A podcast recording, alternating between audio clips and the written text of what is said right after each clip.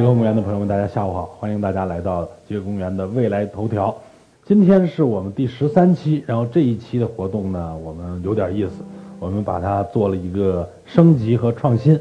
我们把朋友说的环节引入进来。刚才可能大家也看到了我们在极点大会里边的这个朋友说的环节的一些呃这种新的尝试。呃，所以我们未来也会希望呢，未来头条继续把这个中国整个的科技创业这个领域里边的新兴的力量、最有前途的力量都能最先带到这里，然后呃给大家解答、解读这群创新力量，同时也让你们能在这个群创新力量身上看到自己可以参与的未来。今天我们的这个话题呢是聚焦在内容创业。内容创业这个领域最近非常热，我们其实呃看到了很多的在这种大的传播背景条件下的呃新的创业的公司和新的所谓的叫 IP 啊。那今天其实我也请来了几位很有意思的在最近的内容创业的新热点，也是我的几位老朋友，都是在当年做内容、做媒体、做杂志的时候就认识的人。那最近呢，他们都在这个这一波新的浪潮里呢。成了弄潮儿，并且，呃，产生了挺挺大的影响。所以今天我觉得应该会是一个很有意思的环节，我们能去谈一谈这种内容的力量和价值，在这样一波新的浪潮里将会如何的释放。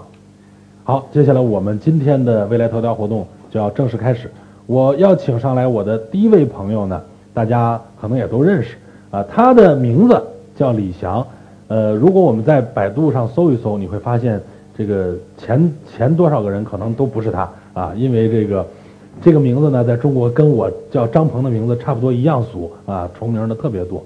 呃，但是在商业报道领域，在商业报道领域，他可是个非常独一无二的人啊，因为在这个过去很多的科技领域和商业领域里边的大佬、知名的人物，都对他这个称赞有加。同时，也在整个的我们的内容的圈子里，大家都都把他当成是一个独树一帜的一个人物。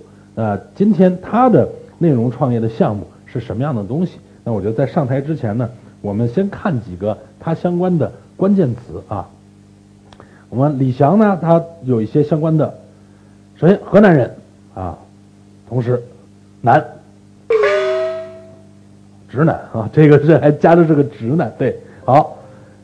呃，已婚啊，已婚，这个抱歉各位，已婚啊。兰州大学新闻系，这个天秤座的，有十二年的媒体经验，前时尚先生的主编，前财经天下的主编，啊，双双主编，啊，最近的创业项目我们看一看啊，同样还是作家啊，著有这个与商业明星一起旅行等等这样非常，呃，这个优秀的这种作品。目前的职业是。创业者了，最新的产品李翔商业内参。李翔商业内参是一个什么样的东西啊？我们来看一小段视频。我叫李翔，我做过十二年的媒体，采访过几乎所有中国重要的企业家。我现在在做一个产品叫李翔商业内参，目的是帮助用户以高效率的方式获取高质量的内容。开始的想法就是它是一个帮助人去高效率的获取高质量内容的方式嘛。确实信息大爆炸嘛，未来所有人一定会越来越焦虑的，因为你的信息过滤系统崩溃掉了，会有人来帮助大家去过滤这个东西。对，你就看到高质量的编辑这种东西，垃圾信息你可以不用看。我们做的其实就是编辑选择、编辑推荐、编辑过滤，所有的内容都是应该对用户有价值的。性、暴力、权力、金钱、虚荣，这是人的底层需求，满足这五个条件。或者是互联网应用是满足人底底层需求，这个是取悦吗？如果是这样的话，我肯定不会取悦他们。大家好，我是马云，我是小米公司的雷军，我是柳传志，我是陈可辛。我呢会关注他的新媒体产品，我自己一定会订阅并且关注，我愿意关注他的这个产品，我会关心和阅读他做的新媒体产品。李翔商业内参。好，那接下来我们有请李翔商业内参的创始人李翔，有请。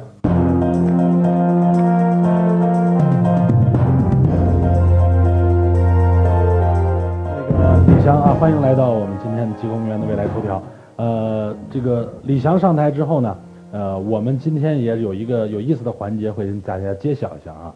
我们每一位上来的这个嘉宾，呃，在到台上之前的十分钟，应该会从信封里抽了三个题目中的一个啊，我们可以看到啊，当时我们给他列了一些题目，这些题目呢，就都跟他现在做的事业、跟他的经历有关系。那我觉得在最好的自我介绍就是自己先来一段啊，因为原来都是好的特能写的人，我们看看现在呃能不能说啊？给了他十分钟的准备时间，他要做一个八分钟左右的即兴的演讲，作为自我的介绍，让我们来见识一下我们的大笔杆子今天说的怎么样？舞台交给你，李翔，你开始鹏这个很狡猾啊！我看看你的标题是什么来啊？我给媒体创业者的三个建议，你出的这个标题我觉得特别好啊为什么就是因为本来大家都想听你的建议。好的好的好，舞台交给你，八分钟，现在开始。好的，那我就直接切入主题了。呃，如果一定要给三个建议的话，我会从对三个层面吧，就是但是我把它总结为三个意识，这也是我创业以来有别人给我的建议，也有我自己去琢磨和想想的一些心得吧。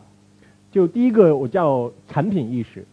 产品意识，因为产品这个词它非常最近两年非常非常热嘛，它可能就因为腾讯、张小龙等等吧，这些互联网产品界的大牛起来之后，然后微信这一个神神神级别的产品出现之后，大家会对产品经理或产品这个词汇非常熟悉。当然，坦白讲，以前我们自己我自己在做杂志的时候，虽然我们内部也会讲，比如说好的主编、好的编辑，他应该是一个好的产品经理，但是只有我自己出来做之后，才会对产品意识这个有一个深刻的感受。比如产品意识，我把它，呃，就是我也我也在我们内部讲过，说包括我开始创业的时候，说一个好的产一个，呃，甚至不能称为一个好的产品吧，一个合格的产品，它应该具备两个条件，一个叫频率的稳定性，第二个条件是质量的稳定性。我举个简单例子，大家就会理解。呃，就像一个饭馆吧，如果一个饭馆他告诉你说他呃一年他只能营业两百天，是吧？这首先就已经不靠谱了，是吧？他就很难保证它频率的稳定性。然后如果两百天你去吃饭的时候，你会发现说，其中有五十天你吃到了觉得哇太好吃了，像满汉全席水准。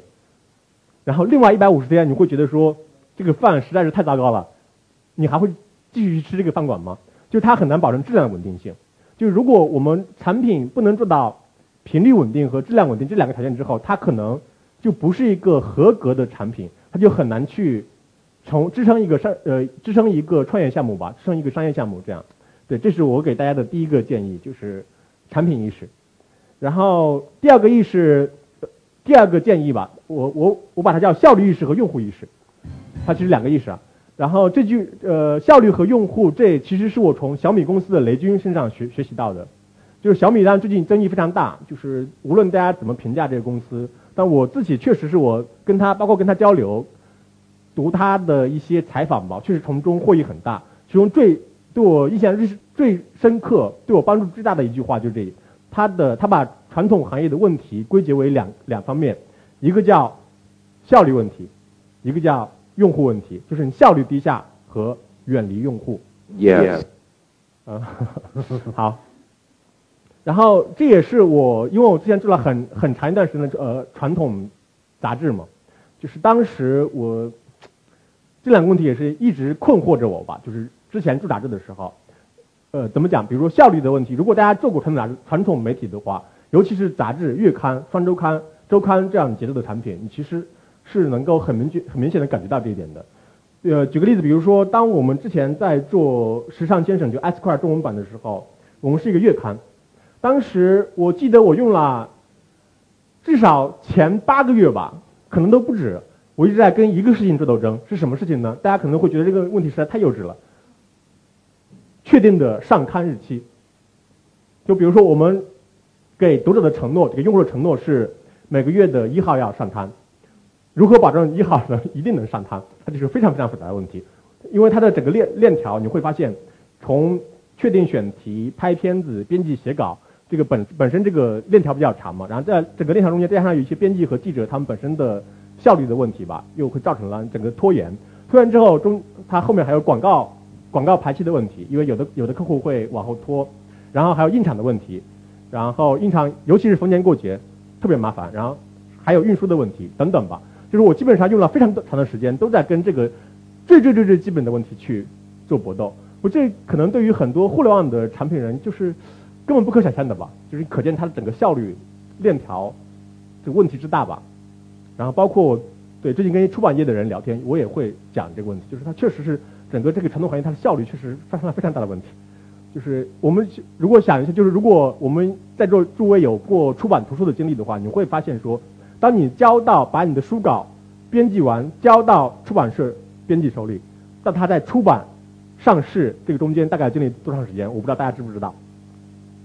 对，呃，短的就是非常非常重点的图书，可能三个月。然后如果就是它的排期再长一点，可能就半个半年、一年都都是有可能的。它整个出版行业的效率已经到这种程度，你可见，对，它是个急需变革、急需效率提高的一个行业。然后用户这就不用讲了，是吗？我们做传统杂志的时候，我觉得张鹏也有很大的感受吧。可能我们从来不知道我们读者到底是谁。在传统媒体鼎盛的时期，我们可能出去参加活动，包括这样的活动，我们可能碰到一个朋友，他会可能会跟我讲说：“哎，李翔，我读过你的稿子，哪篇稿子我怎么怎么，可能有一些反馈吧。”然后到今天为止，我觉得传统杂志可能连这点最基本的交流可能都没有了，因为你的读者找不到，完全找不到，它也是跟互联网时代完全不可想象的。对，就是第二个建议，效率和用户效率意识、用户意识，一定要提高效率，一定要靠近用户，努力的去接近你的用户，甚至要服务你的用户。然后第三个建议，我把它称之为价值意识。呃，怎么讲？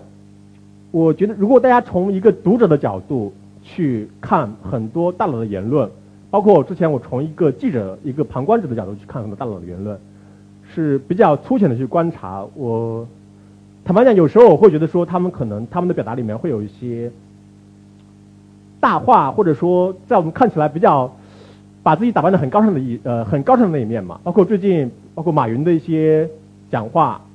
Mark 就是扎克伯格的一些采访里面，他们都会讲到说，你一个商业机会怎么判断一个商业机会呢？就是它可能就是是对一个已有的问题的解决解决方案，这这个它是一个商业机会。既然它是一个问题的解决方案，它就必然会对整个生态、整个商业社会提供一些正向的价值。这个是我觉得是对我对大家的第三个建议吧，就价值意识，就是你你想要做的事情，你想要做的一个内容的产品，它必须要对你处在。你所处的这这个整个生态要有一些正向的建设性的价值，而不仅仅是去汲取，是想要从无论是从平台还是从整个生态里面去汲取东西，然后去来反哺自己，这个它是一个很难长久的一个产品一个生意，对，就是三个我我的三个建议，如果我们总结一下，就是第一个就是产品意识，就是一个因为尤其是一个传统媒体人，他很容易忽略这点，然后第二个建议是效率和用户意识。效率意识、用户意识，这也是传统媒体人很容易去忽略的。然后，尤其是面对用户的时候，你可能会缺乏耐心。还有一种广播模式，就是像我现在就是广播模式。我对大家讲，就是对这广播模式，就是还有抱着这广播模式，可能就会比较糟糕，就是缺乏用户、缺乏服务用户的意识。然后第三个就是价值意识，就是很多事情它真的不是口上、嘴上说说那么简单，真的是需要去对你的整个生态、整个价值链条、整个商业环境要给予它正向的价值。对这也是我们创业时候的一直在秉持的。然后三个建议之后，就还有四十秒时间，我就顺便再奉奉奉送一句话吧。三加一，这也是我最开始创业的时候，我跟很多人聊嘛，他们跟我讲的，就是他们跟我讲说，你不要假定，就是你为什么要做这个事情，你不要假定，因为你自己更聪明、更有才华、更勤奋，你的团队更好，你就做一个做同一个事情，你就能做得比别人好。对，一定要有外部视角，就是如果这个事情已经有很多人试了很多遍。他们做的仍然是商业模式难以，呃难以完成的话，那可能你也完不成。不是不会因为你长得更帅、更聪明或者等等这些事情它就不一样。这也是就是爱因斯坦讲的嘛，就是怎么定义一个人精神失常呢，或怎么定义一个人疯狂呢？就是他反复做同一个事情，他想要得到不同的结果，就是这个同样的一个道理。就是这也是最后一句话，是好，谢谢，刚好完成。你你这个时间把控的也太准了啊！你这个。正好是还占了十秒钟便宜，然后把这事说完啊。这个李强，大家能感觉到哈，就十分钟的时间，迅速结构化的把自己的一些建议谈出来，然后在里边，我觉得就也勾起了我们当年做杂志的很多痛苦 的回忆。这个时候音伴随着音乐，我们眼里其实都有一点点泪花，对吧？就基本这种感觉。呃，这个没有啊，他这个是反光，我这也是反光。呃，其实我们今天这个环节啊，这个为什么要有这样一个上来就先让他讲一讲？呃，他今天呢已经不是主编的身份，是一个 boss 啊，一个创业者。呃，我相信他未来也会需要有很多呃跟他同行的人。那我们未来头条里边呢，今天的一个使命就是要我替各位啊，也能跟这些 boss 做一些交流，顺便给大家面试面试他们，看看他们的内心深处是什么样子。今天其实我们有一个很重要的合作伙伴呢，是猎聘，一直在这个陪伴着极公园的未来头条，在推进这样的一个对未来的关注的进程。所以大家在这上面也会找到我们这些优秀的创业者。呃，希望如果大家有兴趣的话，也能够在上面跟他们有更多的交流，并且未来成为跟他们同行的人。接下来，李湘，咱们俩就移步到这边，好的我们坐下来聊一聊，好不好？好好，来。啊，我觉得你刚才非常机智啊，这十分钟，这个你是不是觉得这个机智完了就可以喘口气了？我觉得其实还稍微有点难啊啊，所以你刚坐下来，我又有一个任务要交给你啊。要站站着吗哎，对对对对，不着急不着急啊！我觉得今天你的血衫穿的特别好啊，特别好。这个这这句这句词儿，我觉得特别有延展性，基本上就是所有说不通的问题，你就把这儿一划就行了，对吧？是的然后这个一会儿大家可以专门学会这句话，你把 T 恤衫在哪儿买的告诉我们啊，特别管用啊。未来做广告啊。那所以我现在现在是这样啊，就是说，呃，你刚才也讲了，其实创业是个不太容易的事儿，然后很多人也说，呃，这个别人做不成的事儿，咱还得一次次做，是不是就能行？呃，你肯定也想了很多创新。是是那我觉得在这事儿，李翔商业内参，我想问，在座的有多少人订阅了？付费的举手。有一部分，有一部分啊，有一部分。好谢谢谢谢好，谢谢。这个这是这是真的花钱订阅的啊，对对这是真正的服务的对象啊服务的对象啊，对。然后我请你用一分钟时间介绍一下你做的这个李翔商业内参到底是什么东西。嗯，一分钟，快速介绍，越简洁越好，一句话都行。好，它的商业模式是一个用户付费的产品，然后它是一个希望以尽量高效率的方式帮助用户去获得高质量内容的一个产品吧，它是一个服务姿态的。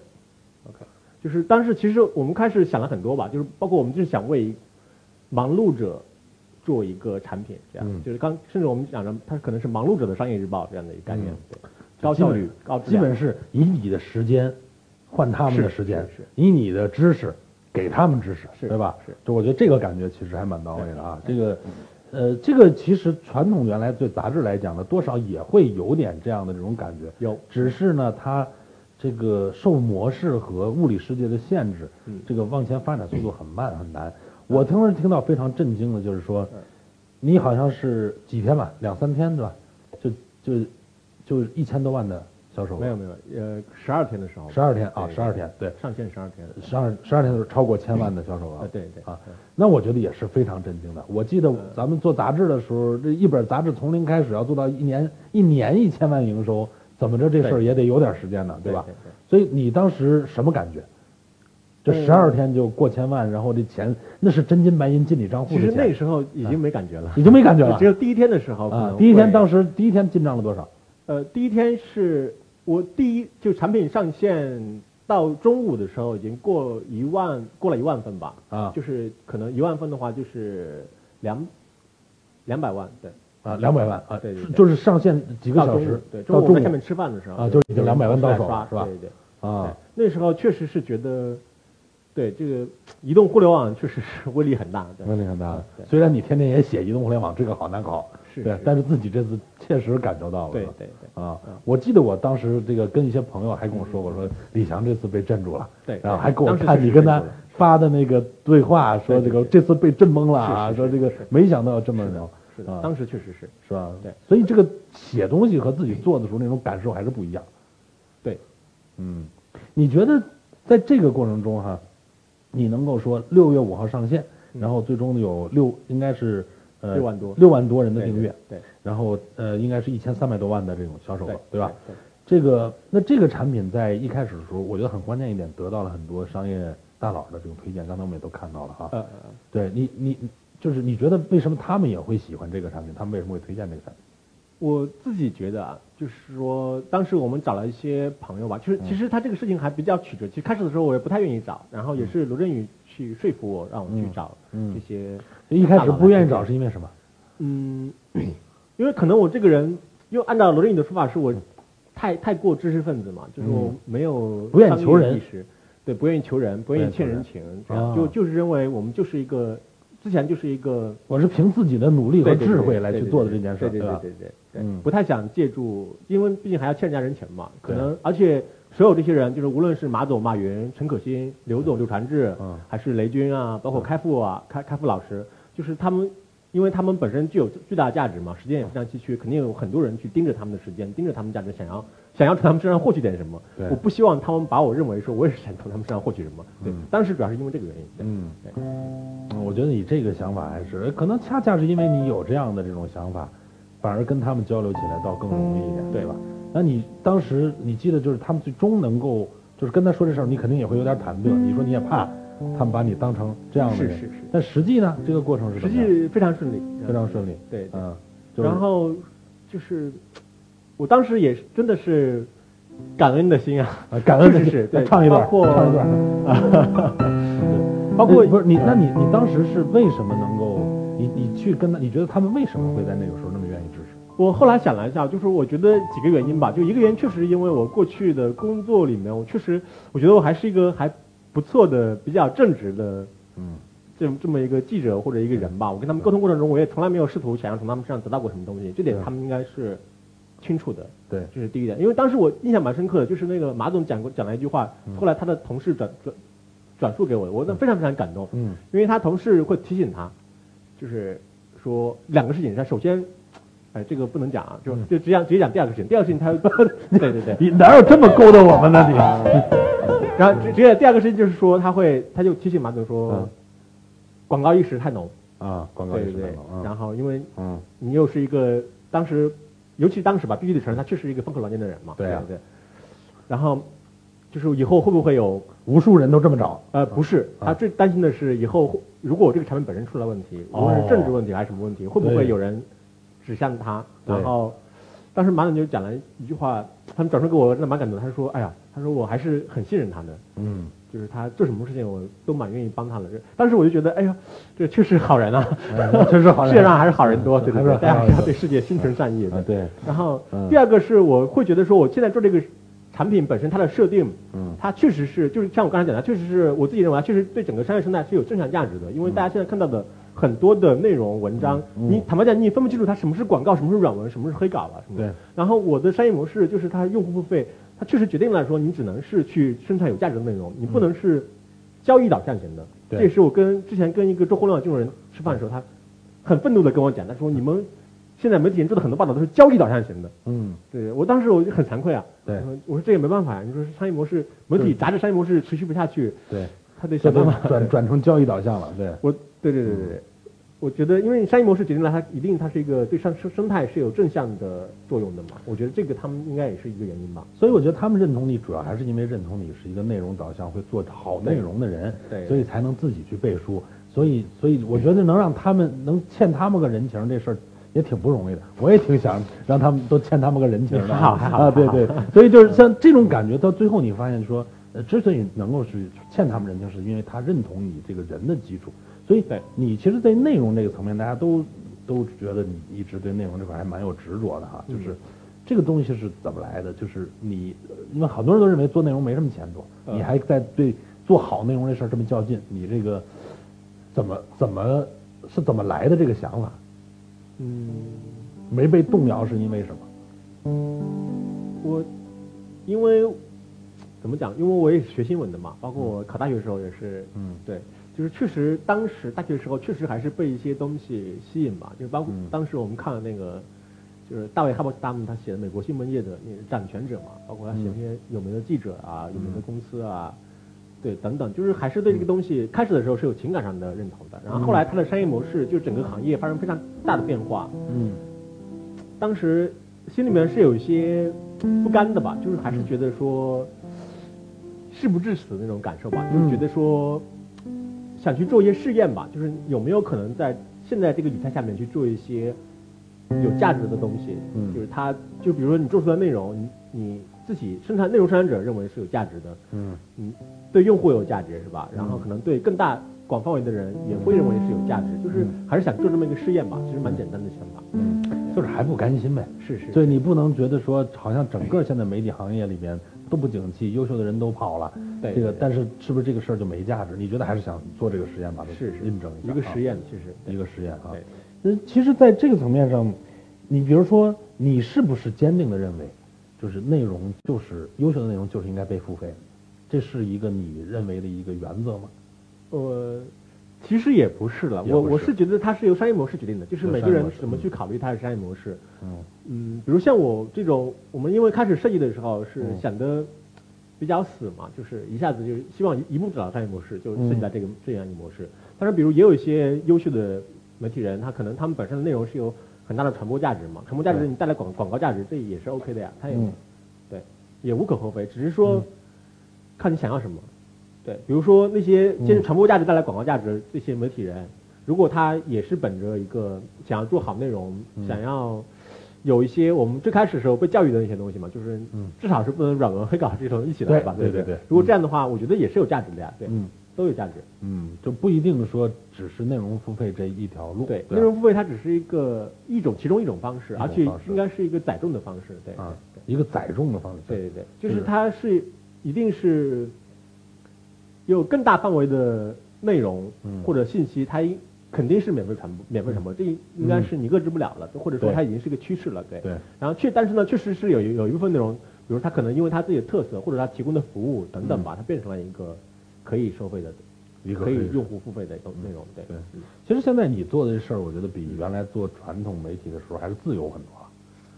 呃，也没有了。我就感觉 感觉感觉啊，就是说，毕竟你刚才说了，咱那个想要八月一号上刊这事儿，你里头的光协调的环节就无数个，对对对对。对？现在你发现很多东西，我觉得相对掌控度更强是，而且你真有一个自己几万一下就是几万读者，对真金白银买你的，对对对。然后想写啥你写，对吧？想让他们看什么你挑对，就我觉得这种感觉还是对。挺好的，又不像原来说我们还得考虑一下这个广告客户这个过来我怎么排一下啊，软文我怎么处理一下，你这都不用考虑，你就给他们最好的东西就是。我觉得这种自由和解放还是对是你你这种感觉觉得爽吗？爽啊爽啊。爽爽包括我们同事也啊。也感觉很好啊，就是因为之前我不知道大家有没有感受啊，就是所有的组织里面，一个非常简单但是老解决不了问题，就是开会迟到的问题开会迟到，对，像像我们有一天有个啊。同事说了一说，哎呀，路上有点堵车。当时我就我也啥都没说，我就说行，今天我们推迟半个小时发布，我就跟用户说，因为已经太堵了，我们今天推迟半个小时。啊。然后他马上他就意识到这个问题了。啊。对，我们我们反正我们开会从来没有迟到过，就是无论你做什么事情，对。就都没有迟到过嗯啊。所以说白了，就这事儿能够让他能直接看到结果的时候，你发现这人的行为都会改变，对对对对吧？原来就是环节无数多，我做这件事儿做的不好，可能对结果没影响。现在你发现直接的，是是是是吧是这个反射弧就变得特别短，特别短，对。啊。及时激励，然后及时反馈，啊。因为互联网的嘛，甚至你每天文章每天的文章有多少人阅读，都是及时的马上看到，然后包括后台评论啊。对什么有什么感觉，包括你的标题，包括你前面做的导语好不好，这这读者还是挺可爱，用户真的非常可爱的，他会马上就告告诉你，对，所以这个就是也是这种新媒体的形态带来的一个很好的变化啊。啊。那我们说到这个李翔刚才这个事儿啊，我觉得我们还要归根结底要看看李翔这个人哈。呃，如果我们现在看看他的朋友圈，哎，来我们的导播可以看，那朋友圈里经常看到的是这些东西啊。别人呢，一本是什么晒晒旅游啊，晒晒玩儿啊，对吧？晒晒高大上活动啊，你就天天晒书啊，晒智商。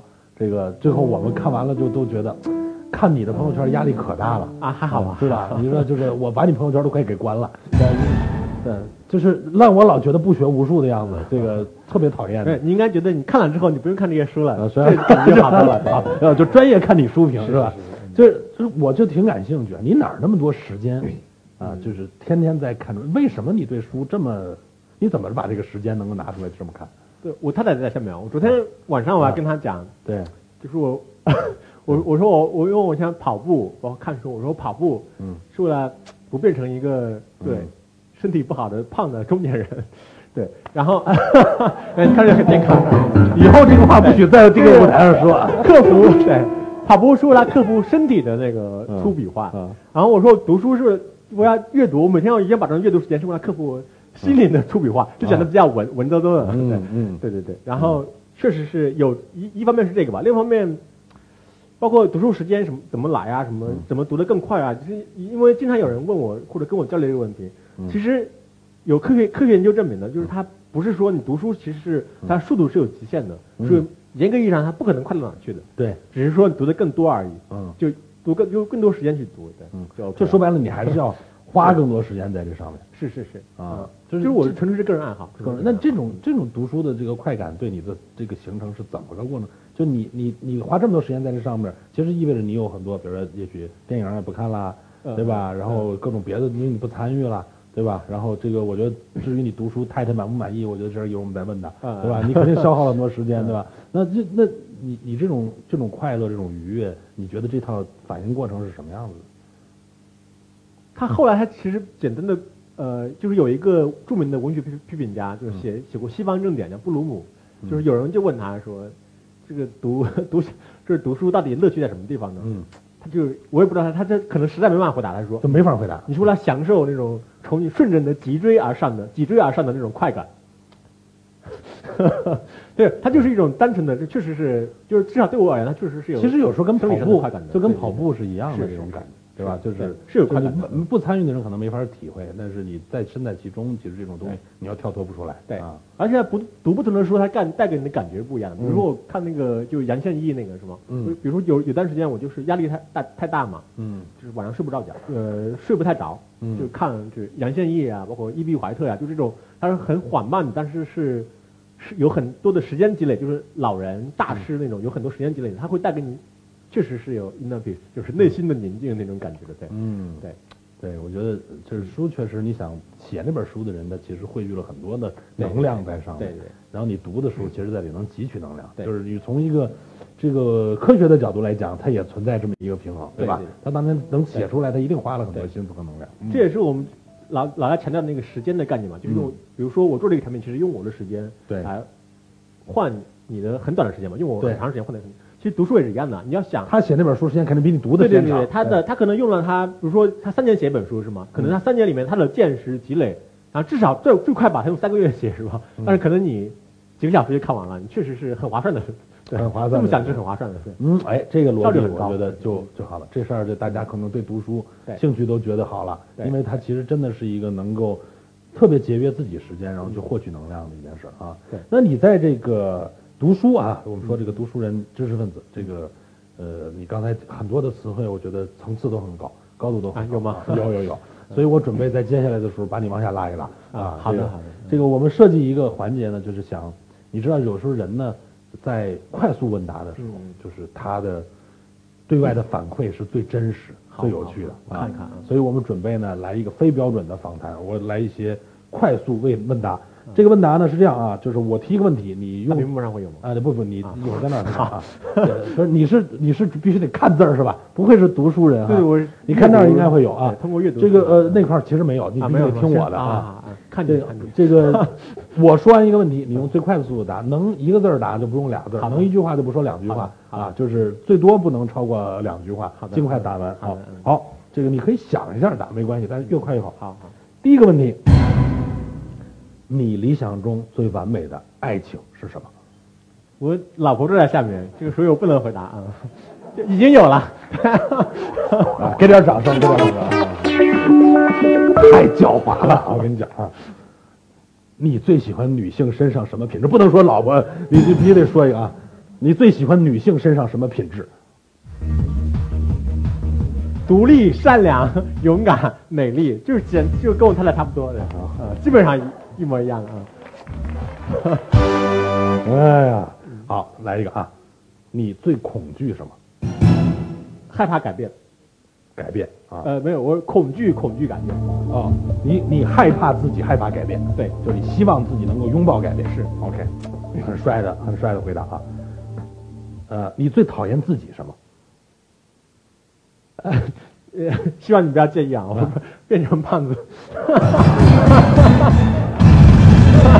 这谁列的问题？今儿晚上咱就谈一谈啊！怎么老给他这梗啊？啊 啊！啊，这个呃深沉一点的啊，深沉一点，严肃一点的。如何理解死亡？我们从来没考虑过这个问题。从来没考虑过对啊。OK，这也是一种回答。要成为你事业上的伙伴，你最看重哪个气质？拥抱变化，啊，拥抱变化啊！刚才谁说瘦来着？啊，你做过的最疯狂的事儿，很久没做过了。嗯你这个属于偷换概念，不不过不过，做过的最疯狂的事儿啊，我好像真的很很久没做过了。我我回去我就反省一下。很久没做过了是吧对？这句话这么传出去会有问题的。啊呃，就是因为我对确实有点太过理性了，对。呃，太过理性，就你最疯狂的事儿就是没怎么疯狂过是吧？对对对对，啊年轻时呃小时候好像比较多，对，小时候比较多那就很少了，对。啊，就是还反省一下回去反省一下回去反省一下啊有没有社交恐惧？有有啊，怎么克服？尽量少参加。啊，好啊。如果你被赋予无限的资源能力，你希望改变这个世界的什么？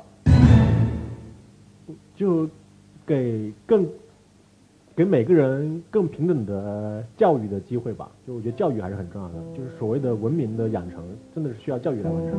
嗯，非常认同，非常认同啊！如果你乘坐时光机回到过去，去修正你人生的一个错误，嗯，回到哪个时刻修正什么？主要我错误太多了，所以 调一个吧，调一个就。就想想那首诗叫什么什么。想起一生中后悔的时刻，什么梅花就落满了山岗，类似这样，类似这样，就就是是有一个后悔就掉一片，有一个后悔掉一片，就掉满了。就那意思，光让回一次是远远不够的，对对对对对，啊，好，永远回去才行。呃，要一直能回去修正才行，那还是甭回去了。好，那我们刚才这一系列问题啊，就是呃，咱们插科打诨的，但是其实你看到还有很多东西，我觉得这个包括说，你看他对教育，然后这个就是对对一些美好的东西的追求，这个事儿跟他刚才说的非常一致啊。我们也拿这个东西，其实就要试试他。刚才说的都是确实还都是挺真实，所以我其实呃，我我其实还想追寻一个点啊，就是说内容创业这件事儿。听起来好像那逻辑挺简单的啊，我拿我的知识时间去换你们的，就这件事儿其实最后做起来还挺难的，是这个是需要人身上有很强烈的这种这种气质啊和和这种能量，就是你曾持续坚持这个事儿。咱们都做媒体当年那么多年，呃，经常都会有时候觉得自己这我做这事儿，咱较这劲干嘛呀？对吧？有时候会有点这种感觉。但我觉得你一直还在坚持做这个，我特想问问，就是说让你觉得自己一直坚持下来，并且你觉得能把这事儿做得很棒的，你相信身上最强的这种能量、气质和力量吧，到底是什么？就你觉得，因为我是什么什么样，所以我认为我应该做这个事儿。这个东西是什么？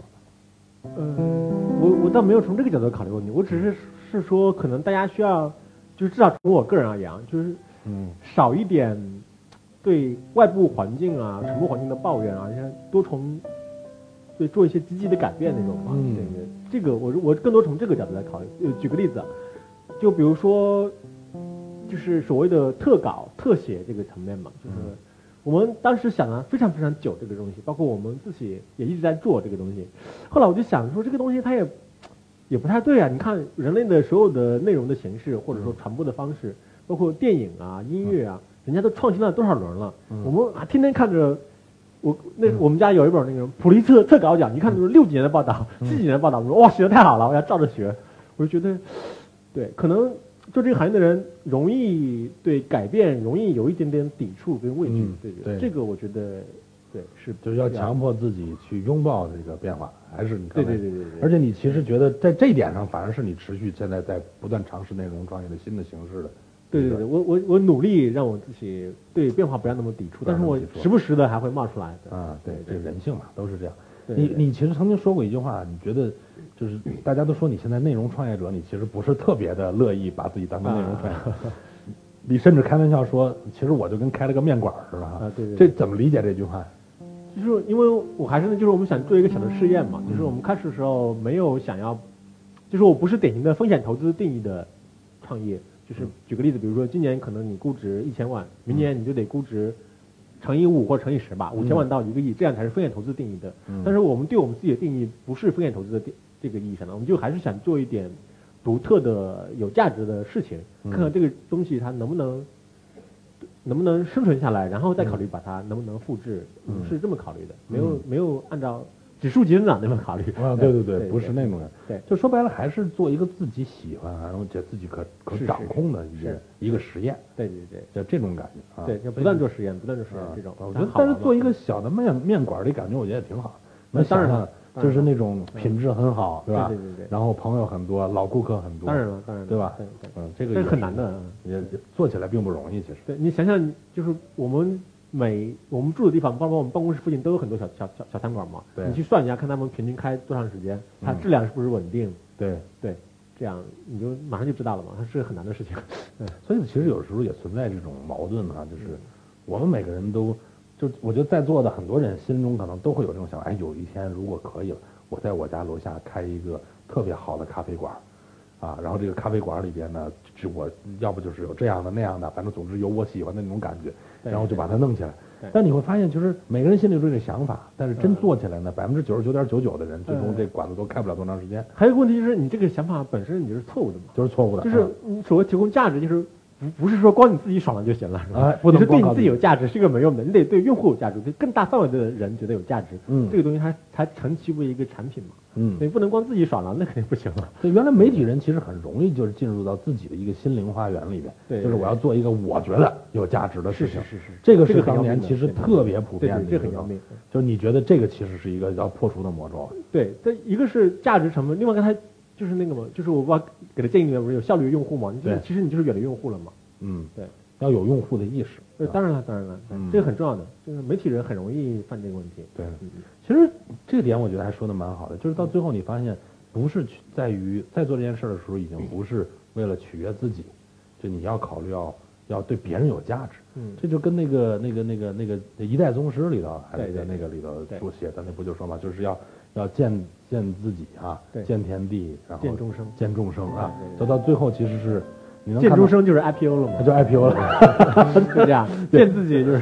对对对对，其实到最后你发现你做的事儿能看到对别人的价值，可能是你往前迈进的最关键的一步，对。对吧？然后你做了一件自己喜欢的，又能够对别人有价值对对对这是一种幸福。对嗯对，这非常幸福。它它正向心理学它就是这样的嘛，就是你自己做的事情，你自己认为你是认高度认同和有价值的，对，是吧？然后呢，别人也认为有价值的，这个情况下，你就会达到比较幸福的状态。嗯如果你更大范围的人觉得有价值，你就是世俗意义上的成功者嘛。比如说菲尔奈特非常喜欢球鞋，对他自己爱爱这个东西嘛。对然后他做球鞋，他家人朋友喜欢，那就挺幸福的，是吗？对然后突然全世界有几亿个用户，都喜欢，嗯。对，市值几好几百亿美金的公司，对 对，就是这样的嘛。对对，所以就是如果让足够对足够多的人有价值，让足够的人喜欢，嗯就是你的估值啊，什么市值、价值、利润，我觉得都是自然的结果，对对对吧？其实它并不是一个反向的追逐，应该是一个往那方面，对往谁更喜欢你，对对谁更有价值来去追但是你不能从结果倒推嘛，那那样就你会很痛苦的。对比如说你看到，比如说你你看我吧，你就会觉得，哎，他长得也不帅呀，长得也不怎么样呀，嗯凭什么他就有几万个用户呢？你就这么推的话，他就会有问题了。你要从原点去推的话，他可能就有不，我觉得你还是属于叫集美貌于智慧于一身的男子啊，对是是是这个这个是这样也属于有这个不能从结果推，然后那样你会变得愤世嫉俗。对，哎，我这点我非常认同其实你这几个月应该还算比较顺利了，我觉得这个呃迈出这一步，嗯然后唰就到这边，有没有什么遗憾的地方？就是刚才说，咱不说人生了，就这几个月，如果有点时光机，你觉得还有什么东西能做得更好点？呃，有啊，有啊啊，，这样说说呗。它其实蛮多的，就是最重要的，对于我而言，对于我而言，最重要的就是我们开始的时候，呃，过于强调单个产品的极致和速度，嗯。然后就忽略了对当对对忽略了蛮多东西的，对，嗯。然后包括，哎，怎么讲也不太好说，反正挺多的，对，怎么就就是你觉得有些东西做的不够细致是吗？呃，也不是，嗯。对，本来它的价值可能能够更大吧，对。但是当时我们就是强调极致速度这个东西嘛，然后嗯就反而在这个时候，你这个在，并不是最后的东西让你百分之百满意，你还希望做更好的东西。对对对，可以这么理解啊。对，因为这事儿其实我也是正好想问你，你说原来咱们都呃做主编的时候，嗯嗯，这个十几个、二十个、三十个记者，天天出去跑，行业的动态反馈回来，一手的信息反馈回来，我们坐在这儿就在获取能量，我们了解这个行业，对对然后我们出去呢就跟这些行业的领袖们在交流，对。就是至少人家能给你一个平等交流的机会，对你能去跟他去碰撞，嗯。就这个东西都是一种能量获取，嗯。然后几年下来，你会发现自己其实会被变得就挺有张力的。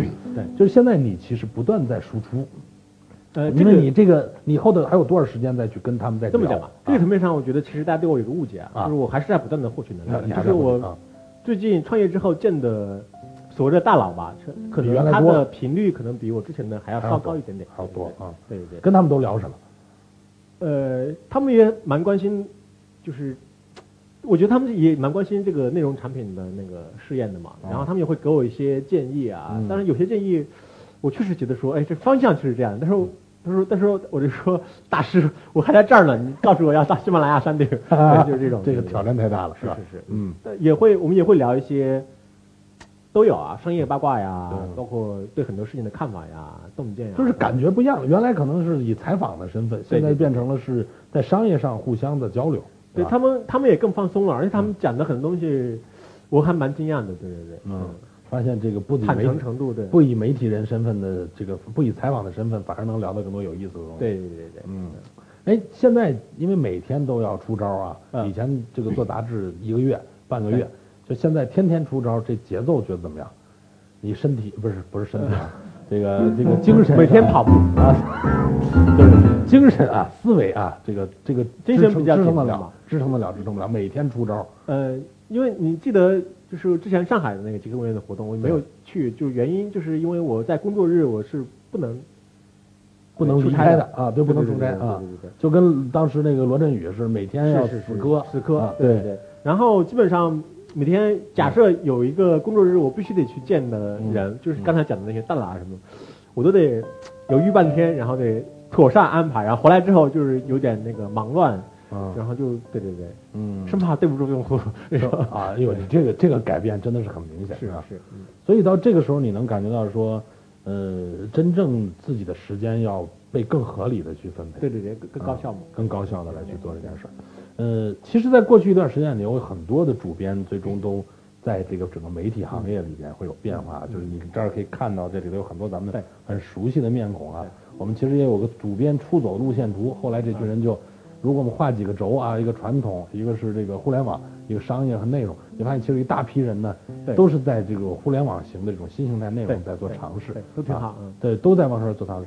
其实你刚才也你你有这个有了三个建议给他们哈，就是我我是啊，给他们不敢，啊啊 他不敢。人家创业时间比我长都比你长啊。对对。对你你我其实就想问的是说，未来也主编的这个时代，有可能我觉得到这儿就是基本是当年传统的一帮主编，嗯然后这种转型，嗯这种所谓存在转型，也就是这一波了。嗯那未来可能就是新生代的力量也很多。对那我觉得我们忘掉这些主编，我们谈谈就是对那些从零开始的内容创业者，嗯，你其实我不知道你平常有没有接触哈、你有没有交流？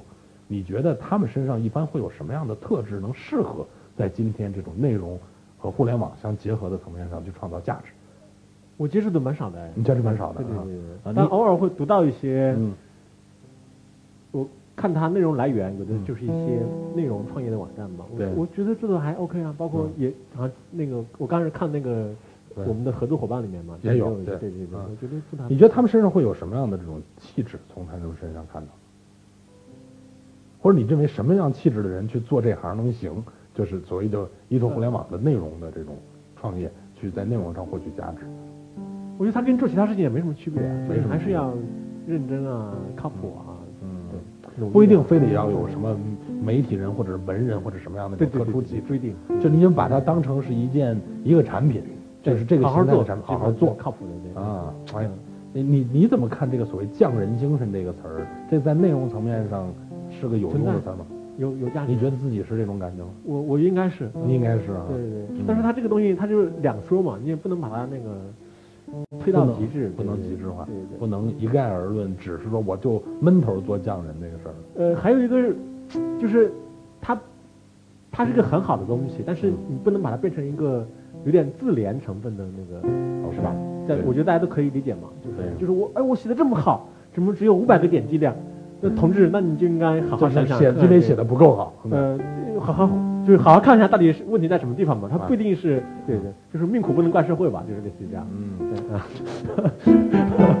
啊，啊，不是，你看会有这种会有这种东西的，就是说就是这种自怜的成分在很多传统媒媒体人身上，尤其是当他的行情不太好的时候，会有时候会显现出来，就他会让身边其他人觉得不舒服的，就是人坦白讲，人家也不太关心你这个东西，对。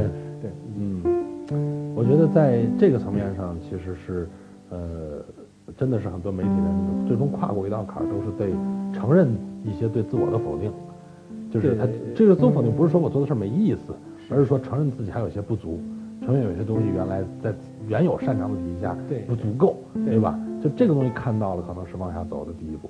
对对，这个其实对所有人都一样的，大家不要被认为说是针对某一个群体。你你看，人家大企业家也天天在外面学习啊，天天认为说，哎，我这儿做这么好，那做这么好，是一样的，对。对，你觉得在自己创业之后啊，这个我觉得当成我们最后一个问题啊，就是你觉得在自己的创业之后，呃，看到自己身上的不足，最需要去弥补的，最需要去提升的，也最让你觉得这个愿意去不断弥补和提升的那个东西是什么？呃不足太多，我得好好想想哪一条最值得说。对，就是那个不足让你看到了，你还觉得说，嗯，我把它去弥补了，应该这事儿还挺好的。就你还甚至有点兴奋，说，哎，这点我以前没看过，但是我觉得现在会了。就这种东西，我觉得是最有意思的。我觉得最大的一点应该是，可能大家会觉得有点虚或者有点大吧，就是还是对现在这个传播语境的理解吧。传播语境的理解，因为之前做的完全没有考虑这个传播语境嘛。嗯因为我记得这个东西它真的是，你看似很虚，它其实一点都不虚。嗯有有一次我听那个谁讲，就是那个叫什么来着？马佳佳的老公叫什么名字？这这这马佳佳的老公，我这我也不知道叫什么名字。对嗯，他就有有一次他他是一个也是一个创业者嘛，嗯。他就说，当时还讨论，呃，怎么比如说微信爆款啊，嗯微博红人啊这样，然后他又说，他说，哎呀，你们远远低估了这些做出爆款的这些人或者网红，你对就把他叫网红这样，就是他说其实不同的传播语境下面，不同的平台上面，它需要的做爆款这个能力完全是不同的。对他说你看我，他举他自己的例子啊，我以前人人网上面我写文章，我的点击量多少多少多少多少，对就是在人人网上我可以说是一个网红。对，但是呢，你在现在让我在微信上去写，哎，我还真没把握说我写一个文章，它就能够哦很好的传播。这个东西它是需要你去学习、嗯琢磨、去想的，它不是说有个东西它就放到哪儿它都很牛逼。我觉得可能确实有，但那个东西那就太牛了，就大师才行，对。然后大部分人不是大师嘛，所以还是得好好的去学习、领悟这个东西，对。